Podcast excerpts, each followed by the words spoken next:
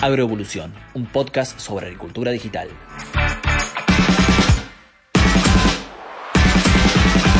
Hola, bienvenidos, ¿cómo andan? Bueno, espero que muy bien y más aún sin dado play a este episodio que va a ser muy muy productivo.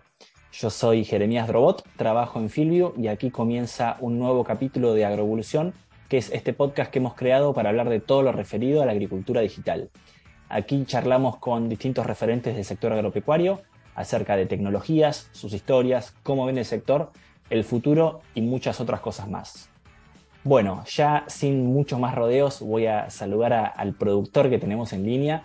Eh, se define como autodidacta, ya no, nos contará bien por qué, pero lo que puedo adelantarles es que es un productor de punta, eh, está ubicado en el centro de la provincia de Santa Fe, en, Galvez precisamente, es fundador de la regional del CREA Galvez y además, bueno, es socio y tiene una empresa familiar agrícola, eh, Tambera, y también tiene un acopio.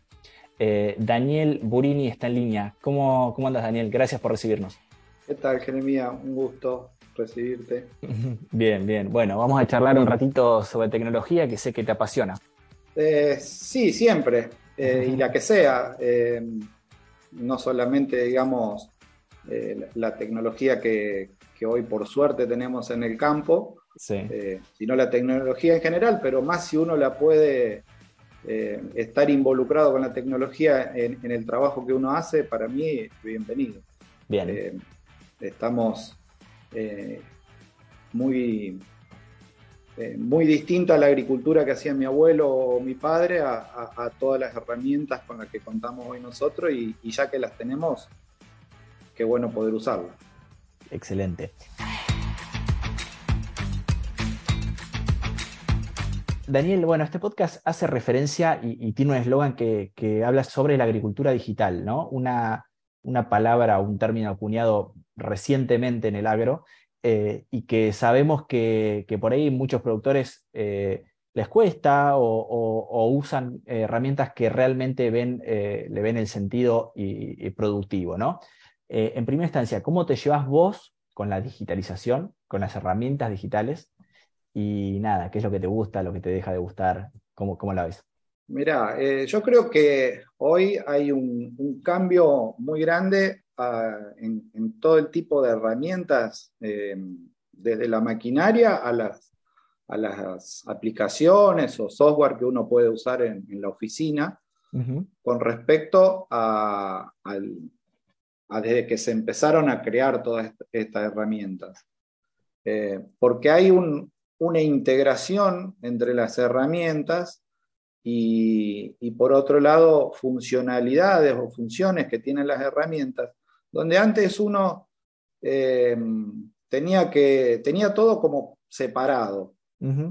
y, hoy eh, lo que hay es una integración de, de, todas las cosas, entonces vos como que tenés eh, muy, menos cantidad de plataformas donde estar eh, interactuando, pero lo revolucionario de, la digitalización de hoy es que eh, antes uno registraba, qué sé yo, en un software datos.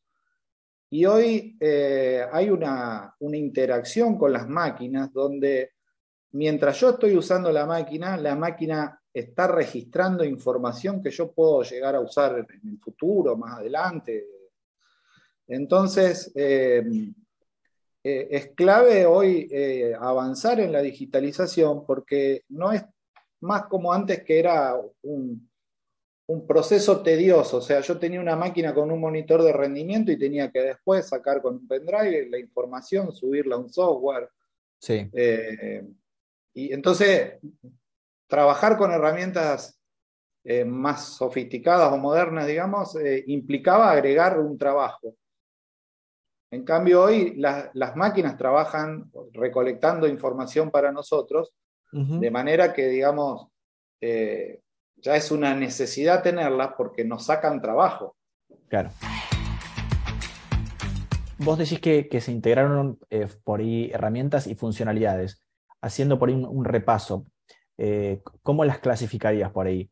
Las que son propias de la maquinaria, mencionaste monitores de rinde, y, y otras bueno, imagino que, de gestión por ahí eh, de, económica o de, digamos, gestión agropecuaria, y otras por ahí de gestión más agronómica, si se quiere, imágenes, prescripciones. Eh, ¿usás, de todo un poco? Sí, digamos que tengo como, como el ciclo completo, digamos. Ajá. Eh, por un lado, digamos, tenemos, digamos, no sé de dónde empezarlo, porque digamos, está todo interconectado.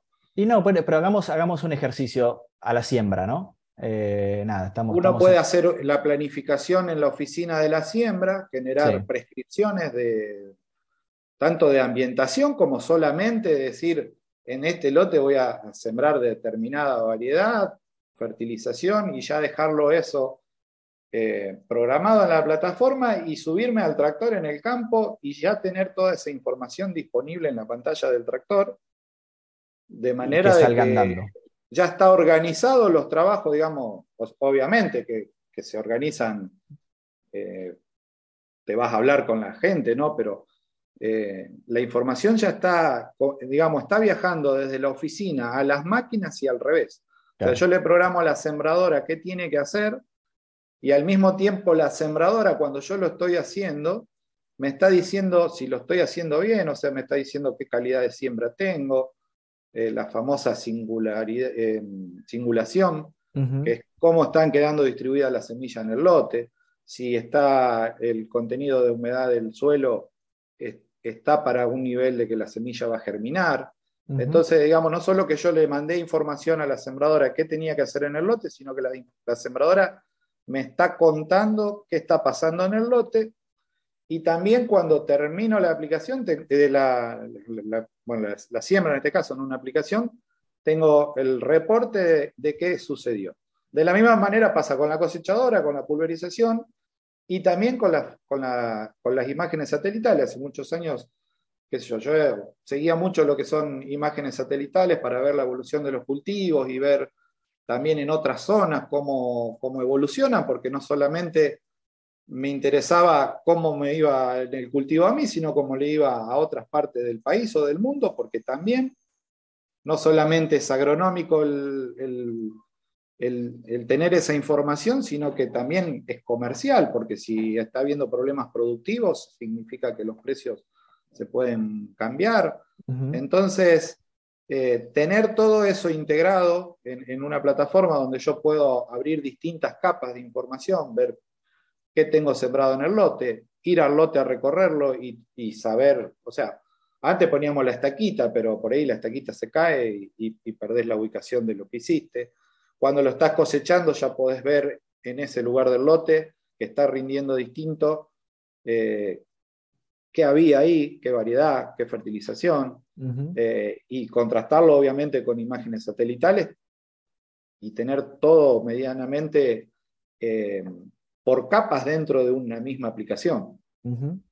Y este monitoreo em, e, en vivo y, en directo de las máquinas, ¿qué, te permite, qué te, ha permitido corregir? ¿Tenés algún ejemplo así de, para contarnos de, corrección con algún, no sé, algún, maquinista o contratista que, te, ha, te, ha, salvado? Eh, bueno, sabemos que, en definitiva es, rentabilidad futura, ¿no? Este momento clave. Em, Sí, yo creo que desde, desde la concepción, digamos, del, esquemita de, agricultura de precisión, de agua siembra variable y mapas de rinde con el monitor para identificar los ambientes y, después poder corregir algo ahí. Y en realidad aparecen, cuando vos empezás a dejar que las máquinas te, te retroalimenten de información, empezás a ver un montón de información muy relevante que no tiene que ver solamente con el mapa de rendimiento. Te voy a dar algunos ejemplos. Eh, mediante imágenes satelitales pudimos descubrir, o, el mismo mapa de rendimiento, que teníamos un problema en la fertilizadora y nos estaba aplicando hacia un costado de la máquina una dosis mayor de fertilizante.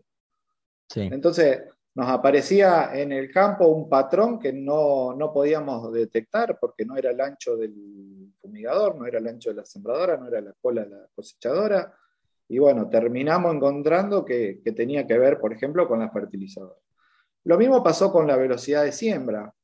O sea, por ahí uno tiene asumido que, que en una siembra de maíz hay que sembrar despacio. Y en realidad hay que sembrar a la velocidad que se pueda sembrar. Claro. Nosotros hemos, el año pasado, que, era una campaña un poco más complicada, eh, teníamos los lotes secos y, llegábamos a un lote donde se nos disparó la, la, imprecisión en la siembra. Y bueno, era porque el lote estaba desparejo, seco, y bueno, lo, veíamos en la máquina. Claro. Probamos a bajar la velocidad de siembra y no se corregía. A pesar de que, digamos, no era que estaba que no se podía sembrar, ¿no? Eh, pero bueno, esperamos, tuvimos una, lluvia, volvimos a sembrar y después eh, veíamos que podíamos subir 3, 4 kilómetros la velocidad de siembra y la calidad de siembra era mejor que en la situación anterior. Y, así empezás a encontrar un montón de, cosas que, por ahí uno no las tenía. Eh, eh, qué sé yo, el año pasado también en, el trigo se nos terminó el fertilizante en una esquinita del lote, después, bueno, por una cosa por otra quedó sin aplicar. En las imágenes satelitales se veía eh, marcada la diferencia, pero después en el rendimiento no pasó nada. Eh, pero de todas maneras uno ya tiene la información del rincón donde hay que ir a reponer ese poquito de, fósforo que nos faltó para que el lote quede con la dosis completa. O sea, no sé, surgen, estoy pensando así y tratando de recordar infinidad de, de otras cosas que por ahí no tienen que ver con el, digamos, tienen que ver con el mapa de rendimiento, pero con cosas que no tienen que ver con el concepto puro de la siembra por ambiente. O sea, hacemos un montón de cosas en los lotes y que perduran en el tiempo también. Y cuando encontrás esas cosas, ¿qué, decís? O sea, bueno, evidentemente se paga la tecnología y si querés ahí te llevo a, por ahí las, las barreras de, incorporar plataformas. ¿Cuál, no sé, comparado a un productor que, no, que no hace variable, que no tiene una plataforma como este y demás, eh, no la ve porque, porque no ve estos ejemplos, eh, porque le parece eh, costosa, porque no se puede capacitar. ¿Por dónde crees que pasa? Yo creo que incorporar algo implica un cambio. Sí. Y a la gente le cuesta cambiar.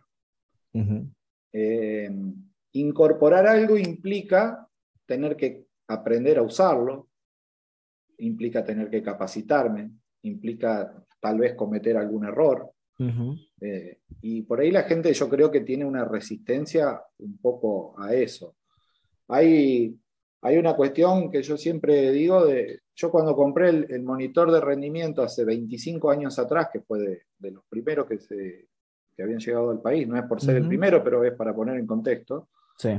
Eh, yo decidí comprar el monitor, la máquina no lo traía. Ajá. Después pasó el tiempo y hoy, la, digamos, desde hace ya unos cuantos años, las máquinas vienen todas con monitor de rendimiento. Sin embargo, hay un montón de gente que no lo usa porque nunca, digamos, porque no tuvo la, intención de usarlo, le vino con la máquina. Claro. Y usarlo implica tener que calibrarlo, descargar la información cuando se me llena la memoria, etcétera. Claro, harías una diferenciación, si se quiere, en que hay gente que incorpora tecnología, eh, digamos, proactivamente eh, y, es, la que te termina sacando más el jugo, y otros que, eh, nada, le vienen con las máquinas o, le vienen los nuevos híbridos o le vienen las nuevas maquinarias y digamos, por eso la tienen. Daniel, eh, y, en cuanto a la facilidad de hacer ensayos, sabemos que, te gusta también experimentar y, demás en cada campaña, por lo menos alguna, algunas franjas. Eh, ¿Las plataformas te, solucionan esto? ¿Te, hay alguna comodidad en este sentido? A ver, eh, no quiero ofender a los de la vieja escuela de ensayistas que, hacen ensayos con con el cuadernito, digamos, y evaluando y todo. Pero lo, bueno de esto es que, mm, que, te queda el registro de, eso para analizarlo a futuro, digamos, te queda la capa de información. Claro. Y esa capa de información, eh, lo veía hace un rato que estaba armando unas prescripciones, eh, son importantísimas también, porque, por ejemplo, estaba generando la prescripción de maíz en un lote y y había tenido un ensayo en ese lugar. O sea, me estoy yendo del ensayo al problema del lote. Y me estaba generando una ambientación en un lugar donde había un ensayo. O sea, no era un problema del lote, sino es que yo ahí había hecho una cabecera más corta y había hecho una siembra de un ensayo en otro momento. Entonces hay, hay como dos carriles. Uno es evaluar el ensayo en sí. Eh, eh, el año pasado hicimos un ensayo de, de 30 híbridos a tres densidades con dos repeticiones y, evaluábamos las imágenes, digamos, seguíamos el lote por, imágenes de índice verde y veíamos que el índice verde de, las densidades extremas, digamos, en un periodo, en un momento del ciclo del cultivo, era mejor una parte y en otro momento era otra. Entonces, eh, estaba muy bueno poder ir viendo en el ensayo, incluso había híbridos que no respondían a la variación de densidad y claramente vos en la imagen satelital podías evaluar, ver, digamos, que aún cambiando la densidad, esa franja, el índice verde era uniforme.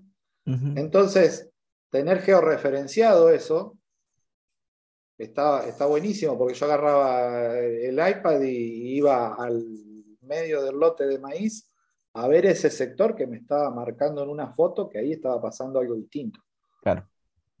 Claro, claro. Y eh, esto te permite por ahí tomar decisiones eh, en, la próxima campaña, digamos, ¿no? Eh, decir más, tener, tus datos propios más que el que te puede brindar un semillero, de cómo reacciona tu, lote a, eso, ¿no? A, esos híbridos. Sí, porque hay una cuestión, yo puedo ir a una, una, una charla y alguien va a, explicar lo que tenga que explicar, pero después eh, eso tiene que aterrizarse en mi manejo, en mi planteo, en mi criterio de cómo siembro.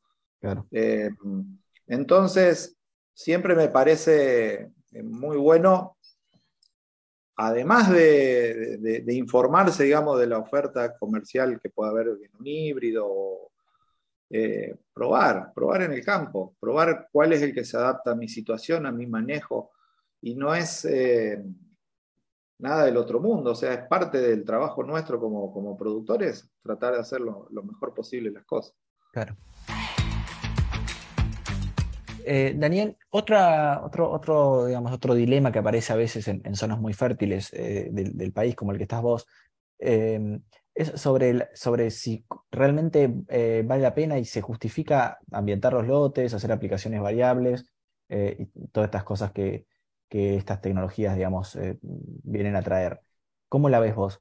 Mira, claramente acá en, mi zona la lentitud del avance de la adopción de la ambientación de los lotes eh, tiene que ver un poco con que los ambientes por ahí no son tan marcados como en otras zonas. Eh, y fundamentalmente porque acá los lotes son muy chicos. Entonces, es como que uno por ahí los ambientes los diferencia entre lotes. Eh, yo estuve trabajando en, otra zona del país y, claramente en otras zonas era una necesidad hace muchos años en el oeste arenoso, por ejemplo, de Buenos Aires.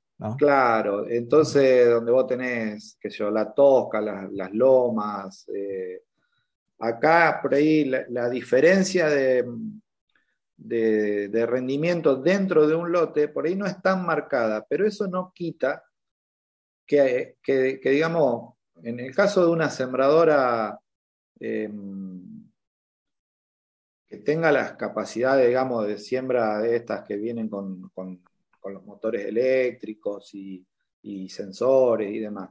Sí. Por ahí el impacto no es, acá en la zona, a lo mejor no es tan grande en la ambientación, sino en la calidad de siembra. Claro. El hecho de tener una uniformidad espacial y temporal de, siembra y de, nacimiento del, maíz, eh, tenés 10, 12 quintales, 15 quintales tal vez de, mejora en el rendimiento. Después, si vamos a, lograr algo más por la ambientación, bienvenido sea, pero por ahí el desafío mayor, por lo menos en esta zona, es eh, es qué hacer después cuando uno tiene los ambientes. Pero no por eso no hay que incorporarlas, porque ya te, es como te decía, digamos, hay un impacto en, el ahorro de insumos, eh, porque uno no superpone, eh, porque también, digamos, una máquina de precisión, de siembra de precisión, no te siembra un grano de más o de menos del que vos planeás, entonces no compras semillas, no te sobra para el año siguiente o te sobra muy poquita, digamos. Eh, entonces no solamente es en lo agronómico, sino en todo el conjunto de cosas que uno hace. Claro. Eh, y me, gustaría volver y recapitular de, tu experiencia y, de tu incorporación de tecnología. Mencionaste que hace 25 años que, incorporaste, que, te, compraste un, monitor de, perdón, un, sí, un monitor que, te tira mapas de rendimiento. Eh, ¿cómo, ¿Cómo siguió eso? Y si y si has perdido información en el camino o no, y digamos, ¿qué, qué soluciones te vinieron a, brindar por ahí plataformas que, guardan información en la nube. Eh, yo creo que eso fue, digamos, es clave para todo el manejo del volumen de información que hoy se puede generar. Como te decía, yo lo compré hace 25 años con la, o por ahí, con la expectativa de, hacer siembra variable y empecé a ver en aquel momento que la variabilidad que tenían los lotes acá no justificaba la inversión, pero no por eso dejé de guardar los mapas y, y también hoy que, lo, que los vuelvo a, va, hoy digo, hace, hace unos años donde sí incorporé lo que es siembra variable, eh, primero que los lotes ya no son los mismos, hay diferencias ambientales, eh, también... ¿Por qué, perdón, los lotes ya no son los mismos? ¿Que cambiaron? Y porque ha pasado de todo, de, todo. Hemos tenido 25 años de agricultura, más allá que con siembra directa, rotaciones y demás, pero tenemos 25 años de agricultura desde el primer mapa de rendimiento para acá, donde hay sectores del lote que puedan tener alguna compactación, donde mm, eh, hemos tenido las napas en nuestra zona que estaban a 8 metros hace 25 años, hace unos años no podíamos sembrarlas, teníamos a nivel del suelo. Eso ha cambiado mm. estructuralmente muchos sectores del campo. Entonces han pasado cosas eh, desde la naturaleza y desde las cosas que hacemos nosotros. Eh, incluso una cosa simple, hemos em, eliminado lotes, digamos, unificando lotes, sacando alambrados, entonces, eso que yo te decía que los lotes eran chicos y estaban los ambientes marcados por los lotes, hoy tengo un campo que antes eran seis lotes. Entonces tengo ambientes que no son de la naturaleza del campo, sino porque los generé yo, porque unifiqué lotes y tenían una rotación distinta en el pasado. Claro. que había un lote que tenía, qué sé yo, ganadería 10 años más que otro. Claro, te cambia todo. Daniel, no, bueno, te, corté, eh, digamos, ¿qué, ¿cuáles fueron, además del, monitor de, Rinde, otras tecnologías así que digas eh, que, las incorporaste porque las veías muy piola eh, de entrada? ¿Recordás? Mira, yo iría por, un orden de lógica. Yo creo que la, la fundamental, que por ahí no tiene que ver con el campo, es la herramienta de gestión. Ajá. O sea, yo tengo que tener una contabilidad, que digamos, la, contabilidad y la información de un margen bruto de un lote y demás esté, sea la única, digamos, esté todo, eh, sea precisa y, única. No puedo tener una planilla de cálculos con, con, datos de rinde, en otra libretita el stock que tengo de cereal, en el otro los cheques que tengo que emitido, o sea, la información tiene que ser una y centralizada. Y, de, digamos, y además estar disponible donde yo la necesite. Yo tengo un sistema de gestión contable que tengo el contador que vive a 200 kilómetros de acá, tengo en la oficina del campo, lo tengo, eh, digamos, está en la nube la, contabilidad y la información productiva también. Está todo accesible desde cualquier lado. Entonces, eh, desde ahí uno puede ir analizando cuáles son las, los resultados, porque digamos, yo quiero hacer algo mejor en el campo, pero en definitiva termina teniendo que ser eh, viable desde lo económico y, para eso tengo que poder analizarlo. O sea, por, por comprarme un helicóptero tengo que, poder medir qué impacto tiene eso, porque si no trabajo en algo que no aporta nada. Todo tiene que tener un resultado, un impacto económico. Económico, ambiental, laboral también. O sea, si yo tengo la información unificada y, y precisa y demás, no trabajo horas extra para armar un informe porque no tengo que andar juntando partes. Claro. Eh, y te decía, primero, la base, un sistema de información contable y, productivo. Sí. Después, las máquinas que, eh, que hagan lo mejor que, esté disponible. O sea, yo no puedo ir a medir calidad de una siembra de una mala sembradora. Yo tengo que identificar eh, cuál es el estado de, mi calidad de siembra y en lugar de, sé yo, contratar a un chico que vaya a medir en todos los lotes, o sea, evaluar la sembradora. Si la sembradora siembra mal, tengo que mejorar la sembradora. Claro. Eh, así como te decía, hace 25 años que existen los monitores de rinde, hace 25 años, por ponerle un número, que están las sembradoras neumáticas. Entonces yo no puedo estar eh, queriendo medir una calidad de siembra cuando tengo una semilla que vino mal calibrada y la estoy sembrando con una placa que no, por ahí me entran dos granos y en el otro me entra uno. Claro. Te va a dejar a gamba siempre. Que mejorar lo básico. Ya que lo voy a mejorar, ahí sí viene a analizar qué, qué herramienta voy a adaptar o voy a comprar o incorporar y qué interconexión tengo, porque por ahí o sea, tengo que comprar un monitor para la sembradora. Y viene el modelo A, que vale 10, y viene el modelo B, que vale 11, pero el 11 me permite conectarme a futuro o inmediatamente con otra plataforma. Sí. Entonces, a veces, en el momento de comprar, a lo mejor compro algo que hoy todavía no lo voy a usar o, compro un monitor que el día de mañana me permite incorporar un, un motor y hacer siembra variable. Entonces, es como que hay una hoja de ruta de, ir analizando lo que uno quiera agregar a la empresa y, aprovechar a dejar la puerta abierta para avanzar. Bien. Porque no hay otro camino. Bien. ¿Vos tenés eh, maquinaria propia o, contratás? No, tengo todo propio. Ajá.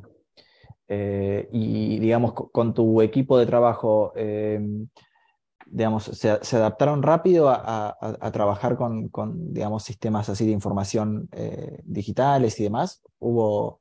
Vuelvo con el mismo discursito de siempre de, hablar del pasado y del presente. Y, y hay una... Pero es real que una cosa era hace 20, 25 años atrás ponerle una pantalla a un operario y, y otra cosa es hoy con los teléfonos. Es más fácil. Eh, la, gente ha aprendido a perderle el miedo a la tecnología, a usar las aplicaciones de los teléfonos, y eso ha simplificado el, entendimiento del operario con la máquina que vos le pones hoy llena de pantallas. Claro. Por otro lado, también eh, hay una cuestión que tiene que ver con que hay que explicarle al operario el por qué la empresa tiene la necesidad de usar esa tecnología.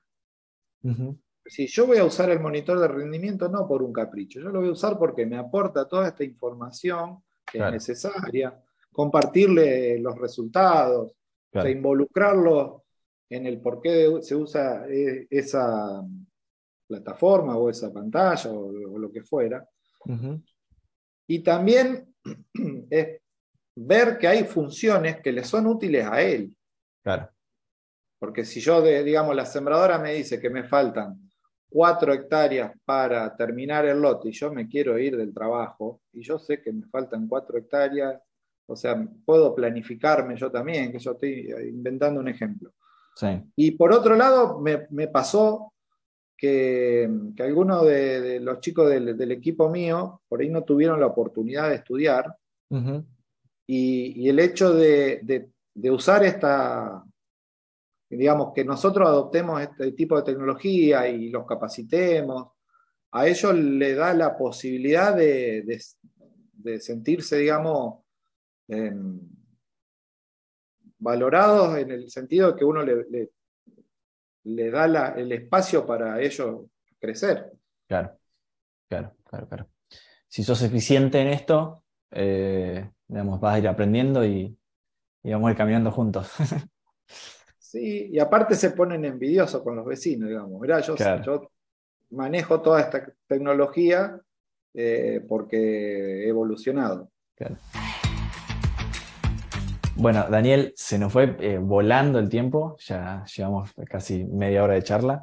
Y nada, como, última pregunta, última reflexión, si se quiere, eh, me gustaría que, me digas algún consejo para el que está escuchando este podcast, para el que se metió a escuchar tu episodio en, un podcast sobre agricultura digital. Eh, ¿Cuál es el mensaje que querés que le quede de, todo lo que hablamos? La digitalización avanza, nos falta eh, empezar a experimentar, digamos, que nos llegue toda la tecnología que se está desarrollando en todos los rincones del mundo, donde se mete la inteligencia artificial, se meten infinidad de, sinergias entre distintas tecnologías. y entonces no avanzar en nada es como que la brecha se te, se te va ampliando, porque hay cosas que no se pueden aprender de un día para otro. Eh, por osmosis, digamos, no, puedo aprender a usar algo. Eh, y, lo mejor es ir haciéndolo de a poco, entonces en la medida que uno se niegue a, esto que, que, es inevitable, por decirlo de alguna manera, porque tiene su utilidad, en, muchísimos aspectos tiene su utilidad. Entonces, eh, hay, que, hay que, no sé si invertir ya en, algo que no tengas, pero por lo menos invertir en el tiempo de, eh, investigar qué necesito. la atención. que, o sea, hoy tenemos una maravilla que es Internet, donde uno puede preguntar de, leer, bajarte información y, bueno, uno tiene que interiorizarse, digamos, en, los temas y después ir a comprar, llegado el caso que tenga que comprar algo, ir a comprar lo que yo quiero, digamos, lo que yo necesito y voy a usar. Porque si yo estoy en modo automático, digamos, donde acepto lo que me vengan a vender, es probable que termine no usándolo. Claro porque vuelvo al, principio, o sea, yo compré el monitor porque lo quería tener, entonces las tecnologías que uno compra no la tiene que comprar por moda, sino porque yo la voy a usar, yo la quiero tener, porque me va a ser útil para. Bien, bueno, gran, final, gran, consejo. Eh, Daniel, gracias por tu tiempo, eh, impecable, y bueno, eh, ya nos estaremos viendo en, en, alguna jornadita a campo, imagino. Bueno, cómo no. Espero que así sea. Bien, buenísimo. Y a todos los que nos escucharon, les agradecemos nuevamente que estén ahí. Les recordamos que nos pueden escuchar en Spotify, se descargan el episodio y lo disfrutan estén donde estén y haciendo lo que sea. Esto fue Agroevolución, un podcast sobre agricultura digital. Hasta la próxima. Esto fue Agroevolución, un podcast sobre agricultura digital.